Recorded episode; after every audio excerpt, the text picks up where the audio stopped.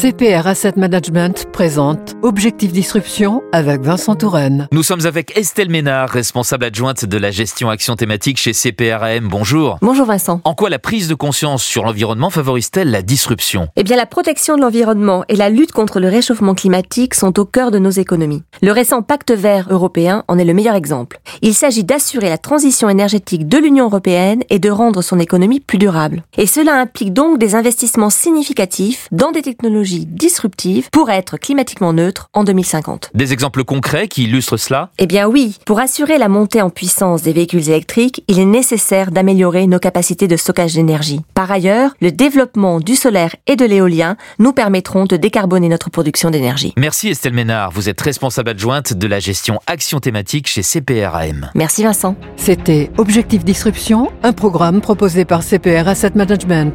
CPR Asset Management, investir, c'est aussi agir.